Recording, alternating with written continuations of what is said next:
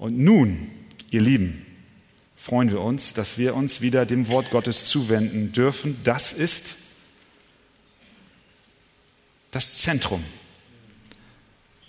Das Wort Gottes ist das Zentrum. Um das Wort Gottes herum wollen wir auch unser Leben bauen und es ausrichten. Jetzt habt ihr gerade gestanden und jetzt dürft ihr nochmal aufstehen. Schlagt doch gerne auf Johannes Kapitel 7. Wir sind in der Reihe aus dem Johannesevangelium und lesen dort Vers 14 bis 24. Johannes 7, 14 bis 24. Als aber das Fest schon zur Hälfte verflossen war, ging Jesus in den Tempel hinauf und lehrte. Und die Juden verwunderten sich und sprachen, woher kennt dieser die Schriften? Er hat doch nicht studiert. Jesus antwortete ihnen und sprach, meine Lehre ist nicht von mir, sondern von dem, der mich gesandt hat. Wenn jemand seinen Willen tun will, wird er erkennen, ob diese Lehre von Gott ist oder ob ich aus mir selbst rede. Wer aus sich selbst redet, der sucht seine eigene Ehre. Wer aber die Ehre dessen sucht, der ihn gesandt hat, der ist wahrhaftig und keine Ungerechtigkeit ist in ihm. Hat nicht Mose euch das Gesetz gegeben? Und doch tut keiner von euch das Gesetz. Warum sucht ihr mich zu töten? Die Menge antwortete und sprach, du hast einen Dämon. Wer sucht dich zu töten? Jesus antwortete und sprach zu ihnen, ein Werk habe ich getan und ihr alle verwundert euch. Darum sage ich euch, Mose hat euch die Beschneidung gegeben. Nicht, dass sie von Mose kommt, sondern von den Vätern. Und ihr beschneidet den Menschen am Sabbat. Wenn ein Mensch am Sabbat die Beschneidung empfängt, damit das Gesetz Moses nicht übertreten wird, was zürnt ihr mir denn, dass ich den ganzen Menschen am Sabbat gesund gemacht habe? Richtet nicht nach dem Augenschein, sondern fällt ein gerechtes Urteil. Amen. Ihr dürft euch gerne widersetzen. In Sprüche 13, Vers 14 heißt es, wer antwortet, bevor er gehört hat, dem ist es Torheit und Schande. Wer antwortet, bevor er gehört hat, dem ist es Torheit und Schande. Dieser Vers drückt aus, was wir heute so bezeichnen, es gibt immer zwei Seiten einer Medaille. Es gibt von jeder Geschichte, die uns erzählt wird, immer auch einen anderen Blickwinkel. Wenn jemand zu dir kommt und er berichtet dir etwas über das, was ihm widerfahren ist, dann kann es sein, dass du mit ihm übereinstimmst und sagst, Mann, was der dir gesagt hat, das kann ja nicht sein. Ist ja unmöglich, wie er dir begegnet ist. Gehen wir dann zu dem anderen Menschen, über den gerade gesprochen wurde, und hören seine Version, stellen wir sehr schnell fest, es gibt eine zweite Sicht der Dinge. Er erzählt die Geschichte aus einem anderen Blickwinkel und für dich erscheint es auf einmal wieder in einem ganz anderen Licht. Deswegen ist es richtig, wenn Sprüche 13, 14 sagt, wenn jemand eine Antwort gibt, bevor er gehört hat, wenn du ein Urteil fällst, bevor du nicht alle Facetten versucht hast in Betracht zu ziehen, dann ist es eine Torheit und Schande. Es ist dumm. Es ist dumm, voreilige Schlüsse zu ziehen. Wenn es aber nicht nur um die alltäglichen Dinge des Lebens geht, wie du dich mit deinem Mann verstehst oder mit deinem Nachbarn und du erzählst das einem Freund und dann wird evaluiert, wer denn jetzt recht hat, sondern wenn es um die Fragen geht, die wirklich Bestand haben, die wirklich wichtig sind, zum Beispiel die Frage, auf welcher Wahrheit baue ich mein Leben auf, nicht nur der Nachbar, wie er denkt, sondern worauf gründe ich mein Leben? Dann ist ein richtiges Urteilen nicht möglich, solange unser Herz mit Unglauben gefüllt ist. Das ist, worum es Jesus hier geht in diesem Abschnitt und überhaupt im Johannesevangelium. Wir treffen immer wieder auf Menschen, die nicht glauben. Und dieser Unglaube macht sie unfähig, die Dinge des Lebens richtig zu beurteilen.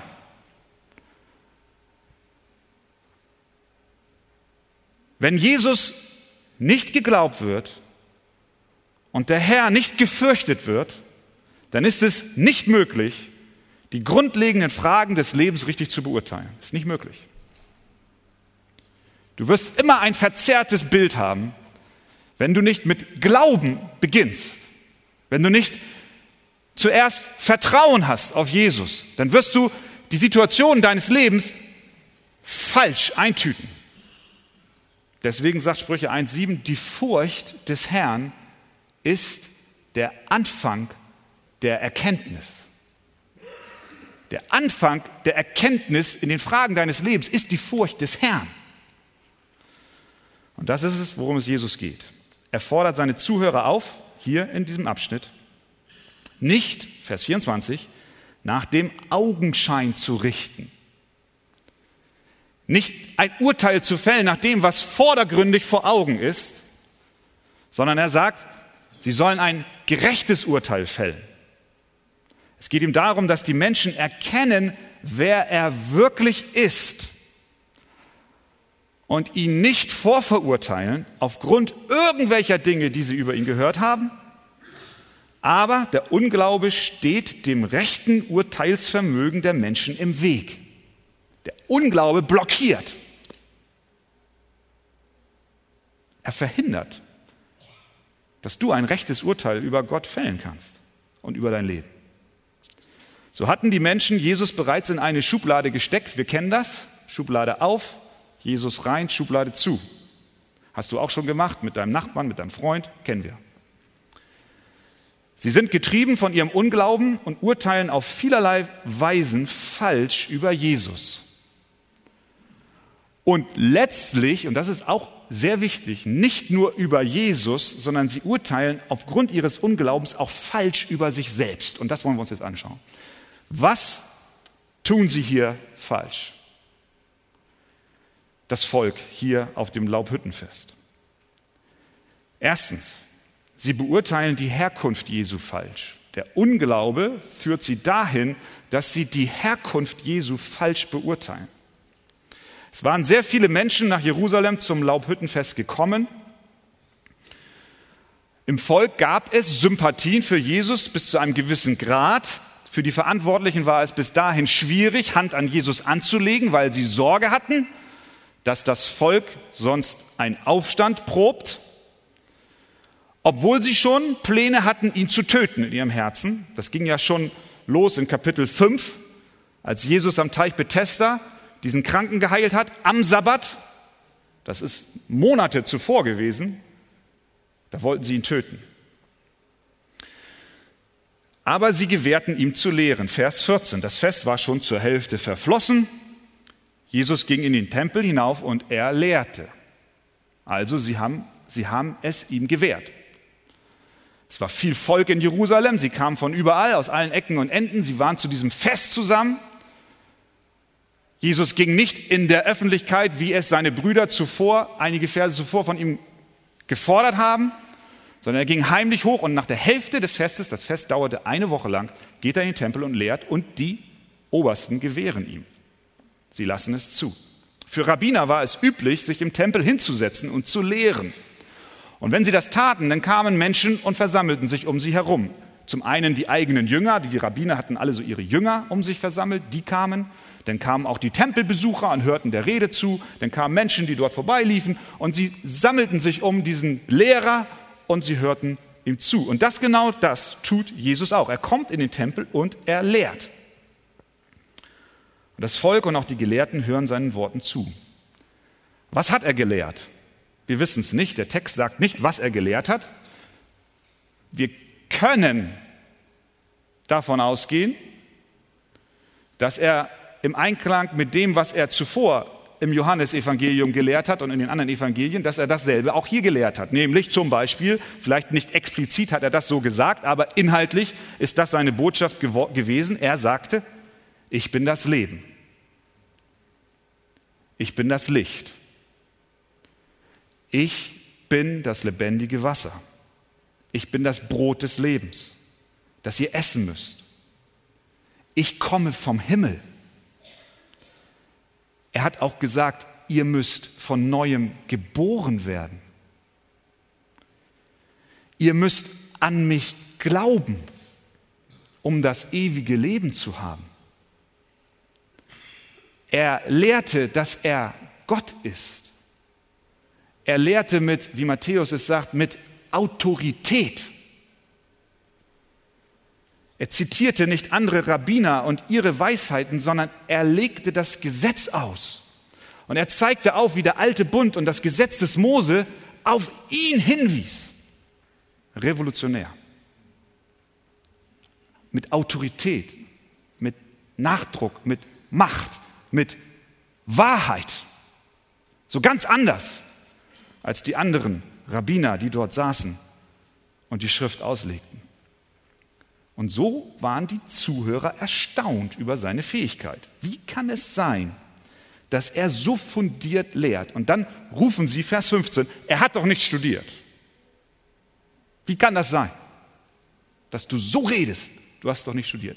Jetzt, kleiner Einschub. Die Botschaft ist nicht die, du brauchst nicht studieren. Du brauchst nicht lehren, lernen, weil Hauptsache du kannst gut reden.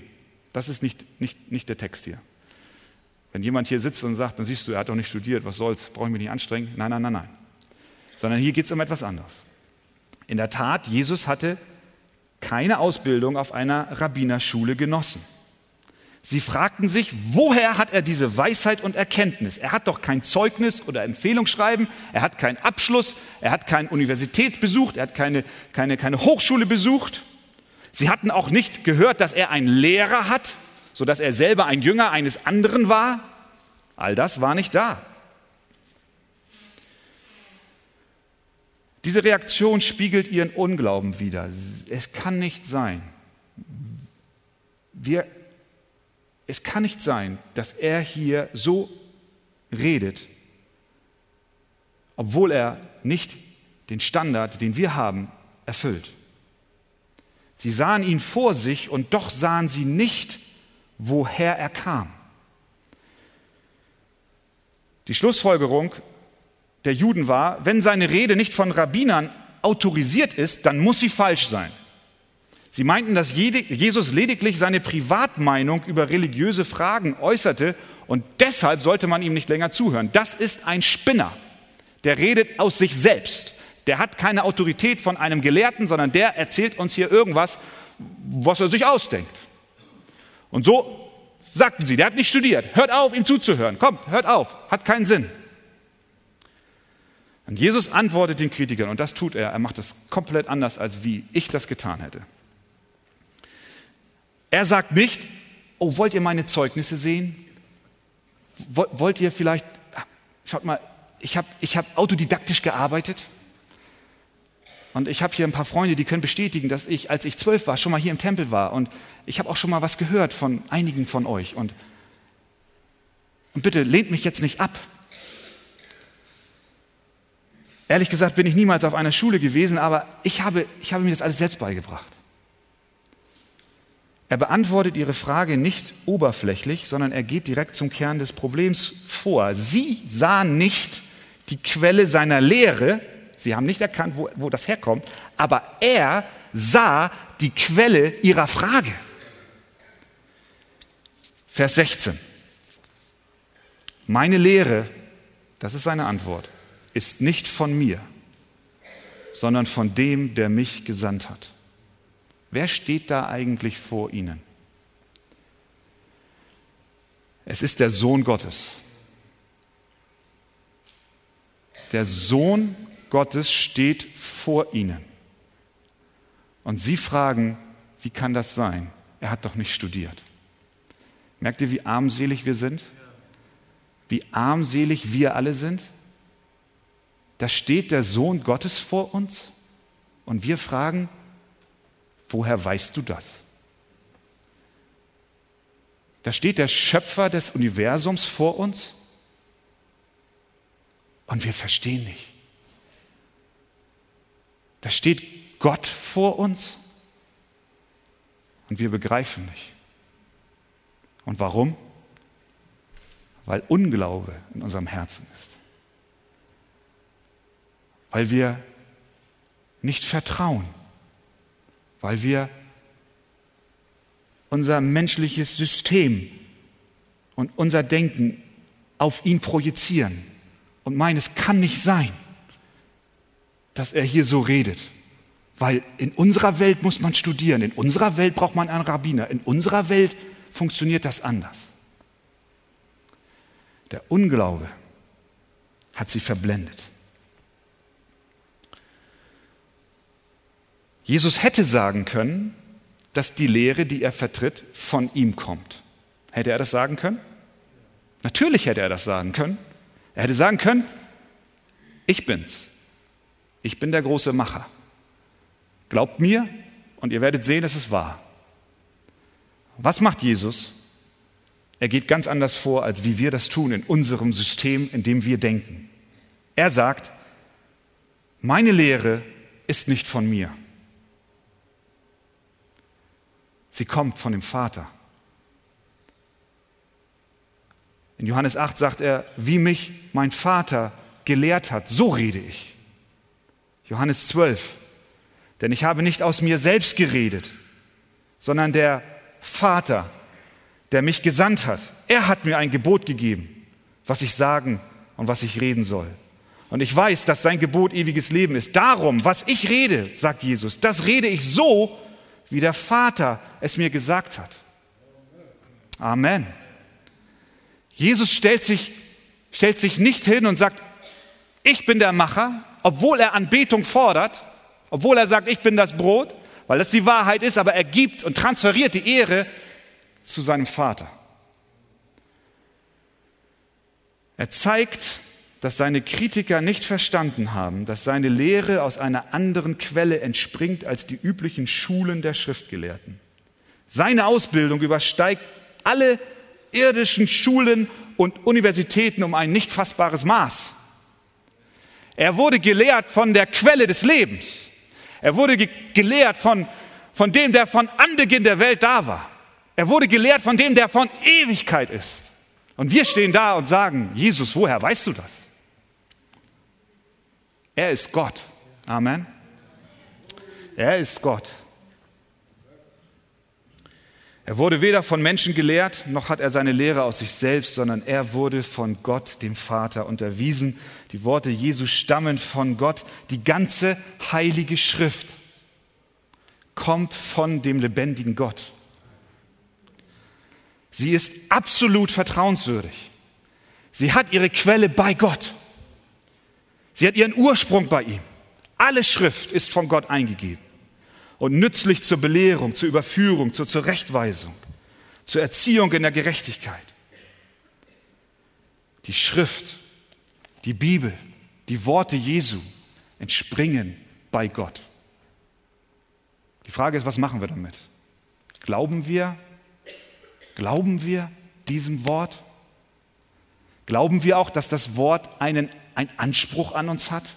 Wenn es denn von Gott kommt, dann, dann bewirkt es etwas, dann, dann tut es etwas mit uns. Oder reihen wir uns in das Volk ein und fragen, wie kann das sein? Du hast doch nicht studiert. Jesus fährt fort, Vers 17, wenn jemand seinen Willen tun will, also den Willen Gottes, wird er erkennen, ob diese Lehre von Gott ist oder ob ich aus mir selbst rede. Das ist der Test. Jesus gibt hier ein Versprechen. Er gibt dir ein Versprechen heute Morgen. Er sagt, wenn du wirklich den Willen Gottes tun willst, wenn dein Herz einen Wunsch hat und sagt, ich will den Willen Gottes tun, wenn du ihn ernsthaft suchst, wenn du ernsthaft die Wahrheit erkennen willst, dann fordert Jesus dich auf, dass du dich demütig unter sein Wort begibst. Und wenn du das tust, sagt er, dann wirst du erkennen, Vers 17, ob die Lehre der Heiligen Schrift und ob die Lehre Jesu wirklich von Gott ist.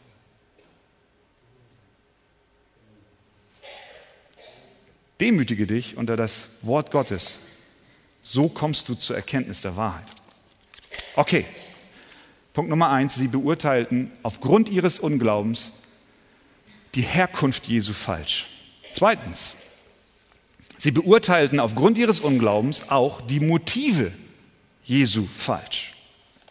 Jesus ist nicht zufrieden damit, ihnen den Ursprung seiner Lehre zu zeigen, sondern er geht einen Schritt weiter. Was ist seine Motivation? Seine Brüder, wir haben es letzten Sonntag gehabt, die haben ihn eigentlich indirekt beschuldigt, jemand Berühmtes sein zu wollen. Ne? Die haben ja gesagt, äh, denn, denn, denn niemand tut etwas im Verborgenen und sucht zugleich öffentlich bekannt zu sein. Wenn du diese Dinge tust, so offenbare dich der Welt. Niemand tut etwas im Verborgenen. Jesus, du, du willst es doch auch. Geh doch jetzt und mach was Großes. Die Menge hatte ähnliche Gedanken, haben wir eben behandelt. Der Unglaube beherrschte sie und darum fragten sie, wo er denn seine Lehre her hat. Aber Jesus geht einen Schritt weiter und erklärt ihnen jetzt seine Motivation. Nicht nur seinen Ursprung, sondern auch seine Motive. Er sagt, Vers 18, wer aus sich selber redet, der sucht seine eigene Ehre. Wer aber die Ehre dessen sucht, der ihn gesandt hat, der ist wahrhaftig und keine Ungerechtigkeit ist in ihm. Der Test für die Menschen und das Merkmal, woran sie sehen können, ob er wahrhaftig ist oder nicht, so sagt er, ist, schaut mich an, wessen Ehre suche ich? Suche ich meine Ehre oder suche ich die Ehre Gottes? Falsche Propheten und Irrlehrer kommen nicht, um die Herde zu weiden, sondern sie kommen, um sie auszunehmen. Sie suchen ihre eigene Ehre. Jesus handelt anders als die falschen Propheten und als die Irrlehrer und als die Pharisäer und auch als die Schriftgelehrten. Jesaja schreibt über die falschen Hirten. Wir stellen mal einen Kontrast auf. Was tut ein falscher Lehrer, der die Unwahrheit sagt, und was im Gegensatz dazu tut Jesus, der die Wahrheit sagt? Der falsche Hirte, Jesaja 56. Sie sind gierige Hunde, die nicht wissen, wann sie genug haben. Und sie, die Hirten, verstehen nicht aufzupassen. Sie alle wenden sich auf ihren eigenen Weg. Jeder sieht auf seinen Gewinn, ohne Ausnahme. Hesekiel 34, so spricht Gott der Herr, wehe den Hirten Israels, die sich selbst weiden. Sollen die Hirten nicht die Herde weiden? Das Fette verzehrt ihr, mit der Wolle bekleidet ihr euch und das Gemästete schlachtet ihr, aber die Herde weidet ihr nicht. Römer 16, 18, denn solche dienen nicht unserem Herrn Jesus Christus, sondern ihrem eigenen Bauch und durch wohlklingende Reden und schöne Worte verführen sie die Herzen der Arglosen. Falsche Lehrer suchen nicht die Ehre Gottes, sondern sie suchen ihre eigene. Jesus sagt, alle ihre Werke tun sie aber, um von den Leuten gesehen zu werden. Sie machen nämlich ihre Gebetsriemen breit und die Säume an ihren Gewändern groß. Und sie lieben den obersten Platz bei den Mahlzeiten und die ersten Sitze in den Synagogen und die Begrüßung auf den Märkten. Und wenn sich die Leute vor, und, und wenn sie den, von den Leuten hören, äh, Rabbi, Rabbi, das zeichnet falsche Lehrer aus. Sie suchen sich selbst, sie suchen ihren eigenen Vorteil. Der Kontrast zu Jesus ist immens. Er suchte niemals seine eigene Ehre. Matthäus 20, 28, er kam nicht, um sich dienen zu lassen. Er kam, um zu dienen und sein Leben zu geben als Lösegeld für viele. Er sagt, ich bin sanftmütig und von Herzen demütig. Philippa 2. Er entäußerte sich selbst und nahm Knechtsgestalt an. Und in seiner äußeren Erscheinung wurde er als Mensch erfunden. Er erniedrigte sich selbst und wurde gehorsam bis zum Tod, ja zum Tode am Kreuz. 1. Petrus 2. Er hat unsere Sünden selbst an seinem Leib getragen. Ein falscher Lehrer trägt nicht die Sünden anderer. und geht schon gar nicht ans Kreuz. So etwas tut ein Irrlehrer nicht. Jemand, der die Menschen in die Irre führt, rettet seine eigene Haut, aber er lässt sich nicht schlachten für seine Schafe. Falsche Lehrer sind materiell gesinnt, aber Jesus hatte nichts, wo er sein Haupt hinlegen konnte. Falsche Lehrer fordern für sich und sind selbstsüchtig, aber Jesus stand vom Mahl auf, legte sein Obergewand ab, nahm einen Schurz und umgürtete sich. Und er goss Wasser in ein Becken und fing an, Jüngern, den Jüngern die Füße zu waschen. Sehen wir den Unterschied? Jesus sagt, wenn jemand seinen Willen tun will, wird er erkennen, und wer aus sich selbst redet, der sucht seine eigene Ehre. Wer aber die Ehre dessen sucht, der ihn gesandt hat, der ist wahrhaftig. Er sagt, schaut mich an, liebe Juden, liebe Rabbiner, liebe Jünger, liebe, liebes Volk, liebe Archegemeinde, schaut mich an. Der Unglaube will euch euren Blick vernebeln. Mein Motiv ist ein anderes. Ich suche nicht meine Ehre, sondern ich gebe mein Leben für euch. Das ist eine komplett andere Gesinnung. Jesus ist so ganz und gar anders als das, was wir kennen in dem System, in dem wir leben. Die Jünger Jesu sollten ihrem Meister nacheifern, oder? Deswegen heißen wir Jünger. Wir haben einen Meister und die Jünger lernen von ihrem Meister und sie wollen ihm nacheifern. Wenn Jesus nicht seine eigene Ehre suchte, wie kann es sein, dass wir es tun? Wenn Jesus bereit war, die Wahrheit zu sagen und dabei seinen Tod in Kauf nahm, wie können wir dann schweigen, wenn es hart wird? Wenn Jesus unser Herr und Meister und unser Vorbild ist, wie können wir dann etwas anderes suchen als die Ehre des Vaters? Sollte das Evangelium nicht in unserem Herzen und auf unseren Lippen sein, auch wenn es unbequem ist, auch wenn es gefährlich ist, auch wenn es Nachteile bedeutet? Ich denke schon. Denn auch wir wollen die Ehre eines anderen suchen und nicht unsere eigene Ehre. Gibt es Bereiche in deinem Leben, in denen du dich erneut heute Morgen unter diesem Anspruch Gottes stellen solltest? Und du sagst, jawohl, ich möchte auch in dem oder diesem Bereich Gott die Ehre geben und nicht meine eigene Ehre suchen. Wer aber die Ehre dessen sucht, der ihn gesandt hat, der ist wahrhaftig und keine Ungerechtigkeit ist in ihm. Der Unglaube vernebelte ihren Blick dafür, wo Gott, wo Jesus herkam, und er vernebelte auch ihren Blick dafür, was die Motive Jesu waren. Und drittens, ihr Unglaube, und das ist wichtig, hat auch den Blick verzerrt über sie selbst. Sie beurteilten sich selbst falsch. Jesus geht dann weiter und entblößt ihr heuchlerisches Wesen, indem er sie fragt, Vers 19, hat nicht Mose euch das Gesetz gegeben? Und doch tut keiner von euch das Gesetz. Keiner von uns tut das Gesetz? Da waren sie erstmal entsetzt. Und Jesus legt nach und sagt, warum sucht ihr mich zu töten? Jesus geht hier in die Offensive. Erst stellen sie die Frage und jetzt dreht Jesus den Spieß um und sagt, warum sucht ihr mich zu töten? Er wendet sich an das Herz der Menschen und er offenbart ihr Inneres. Sie haben es ja nicht gesagt. Sie standen ja nicht da rum und haben gesagt, wir wollen dich töten. Aber Jesus schaute in ihr Herz hinein. Dieser doppelte Vorwurf kam an die religiösen Führer wie Blitz und Donner. Der eine Vorwurf, ihr tut nicht, was das Gesetz sagt, komplette Entrüstung, weil das ist doch, worüber sie sich gerühmt haben. Natürlich tun wir das Gesetz. Und der zweite Vorwurf ist, ihr wollt mich töten.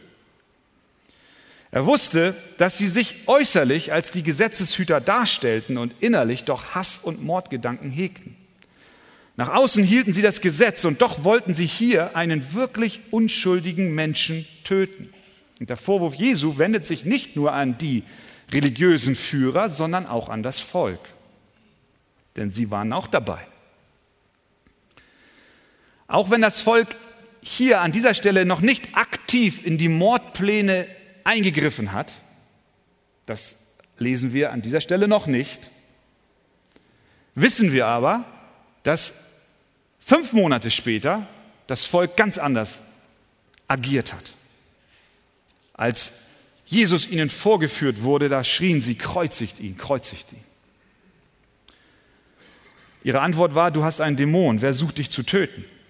Ihr Unglaube führte nicht nur dazu, nicht zu erkennen, wer Jesus ist, sondern auch dazu, nicht zu erkennen, was in ihrem eigenen Herzen vorhanden ist. Die Abgrundtiefe unseres Herzens erkennen wir nicht, wenn wir mit Unglauben agieren. Die Fähigkeit, einen unschuldigen Mann zu hassen und zu ermorden, war da. Sie war da. Sie war in ihrem Herzen. Sie wussten es nicht.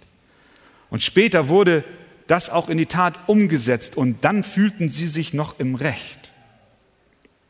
Aber liebe Gemeinde, wir sind kein Stück besser als das Volk damals. Wir alle sind imstande, dasselbe zu tun und wir tun es auch. Unser Unglaube verdunkelt nicht nur unsere Fähigkeit, Jesus zu erkennen, sondern der Unglaube verhindert auch, uns selbst zu erkennen, wer wir eigentlich wirklich sind. Bei dieser an diesem Punkt habe ich bei der Vorbereitung drüber nachgedacht und ich, das ist ein Bekenntnis, was ich ablege. Ihr, es gab einen Moment in meinem Leben, immer wieder gibt es das, wo, wo ich auf einmal gesehen habe, wie, wie abgrundtief schlecht doch mein Herz ist. Da war mal ein Mensch, der mir böse war und negativ eingestellt, mit dem ich nicht übereinkam. Und dann hörte ich, dass er einen Unfall hatte.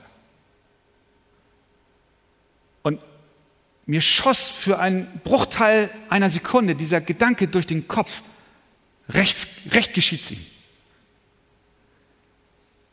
Und es ging sogar so weit, dass ich dachte, ja, wenn jetzt, wenn es böse ausgegangen wäre, dann wäre ich ein Problem los. Ich habe darüber Buße getan. Ich habe meine Sünde bekannt. Und ich weiß, Jesus hat mir vergeben. Ich weiß nicht, wie viele Menschen von uns heute Morgen hier sitzen und du denkst, Moment mal, so einen Gedanken hatte ich auch schon mal. Über meine Frau. Ich habe ihr schon mal vielleicht den Tod gewünscht. Jesus kennt unser Herz. Vielleicht hast du auch schon mal gedacht, wenn mein Mann nicht mehr leben würde, dann würde es mir besser gehen. Wir sind nicht besser als das Volk, oder? Da ist Kapazität in uns, die abgrundtief ist. Aber der Unglaube vernebelt das. Und wenn Gott in seiner Gnade uns die Augen öffnet, und ich glaube, wenn er das tut, dann sehen wir noch viel größere Abgründe in unserem Herzen. Was da noch so alles wütet und in uns ist. Wir tünchen uns von außen und sagen, es ist alles gut, ich liebe meine Frau, ich liebe meinen Mann und es ist wunderbar.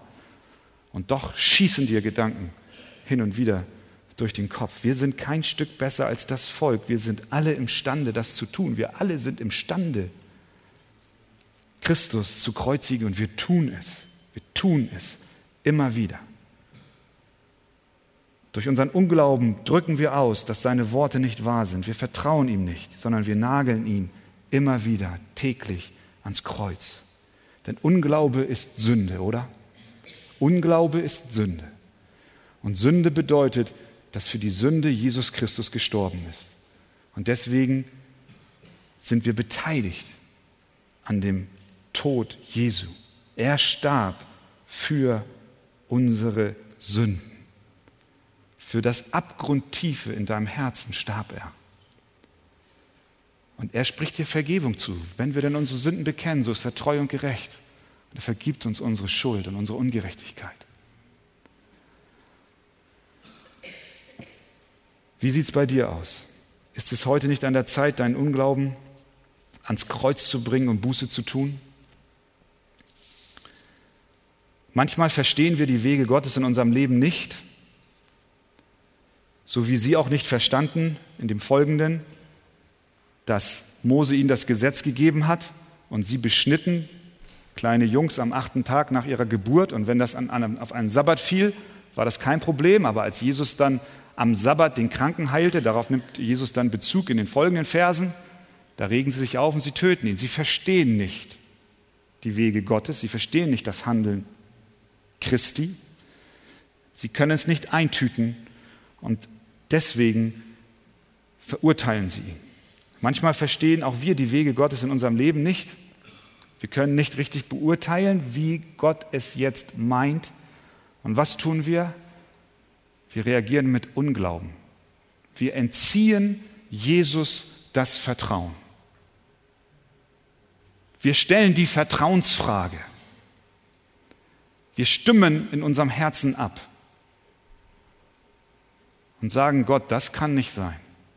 Wir nehmen diese Dinge selbst in die Hand. Es läuft nicht so, wie du dir das vorstellst. Du wirst nervös. Du traust Gott nicht zu, dass er mit dem Umstand, in den er dich hineingeführt hat, etwas Gutes vorhat. Du kämpfst mit aller Kraft gegen das, was dich bedrückt, weil du, weil du an der Oberfläche ein gutes Leben haben möchtest. Und du entziehst Christus das Vertrauen und sagst, ich glaube dir nicht, Herr. Der Unglaube hat ein hässliches Gesicht. Unglaube verurteilt die Herkunft, die Motive und die Taten Jesu und er verdunkelt die Erkenntnis über uns selbst. Gibt es Bereiche in deinem Leben, in denen du aufgegeben hast, Gott zu vertrauen? Gibt es Bereiche in deinem Leben, in denen Gott dir zu langsam erscheint und du meinst, ihm nachhelfen zu müssen? Gibt es Fragen in deinem Leben, die du für unbeantwortet hältst und deswegen eine tiefe Unruhe verspürst? Sicher gibt es das, klar. Aber wir dürfen heute Morgen wissen, Jesus ruft uns auf. Vertrau mir, glaube mir, setz dein Vertrauen in mich, wirf es nicht weg, suche nicht nach den Äußerlichkeiten, sondern glaube mir. Er ruft uns zu, er ruft dir zu, nicht nach dem Augenschein zu urteilen. Nicht auf das zu sehen, was vor Augen ist, sondern ihn im Glauben zu erkennen. Er gibt dir heute Morgen die Gnade und die Kraft in deiner speziellen Not auf ihn zu sehen. Und er hilft dir und er weckt den Glauben an Jesus Christus, an ihn selbst. Amen. Amen.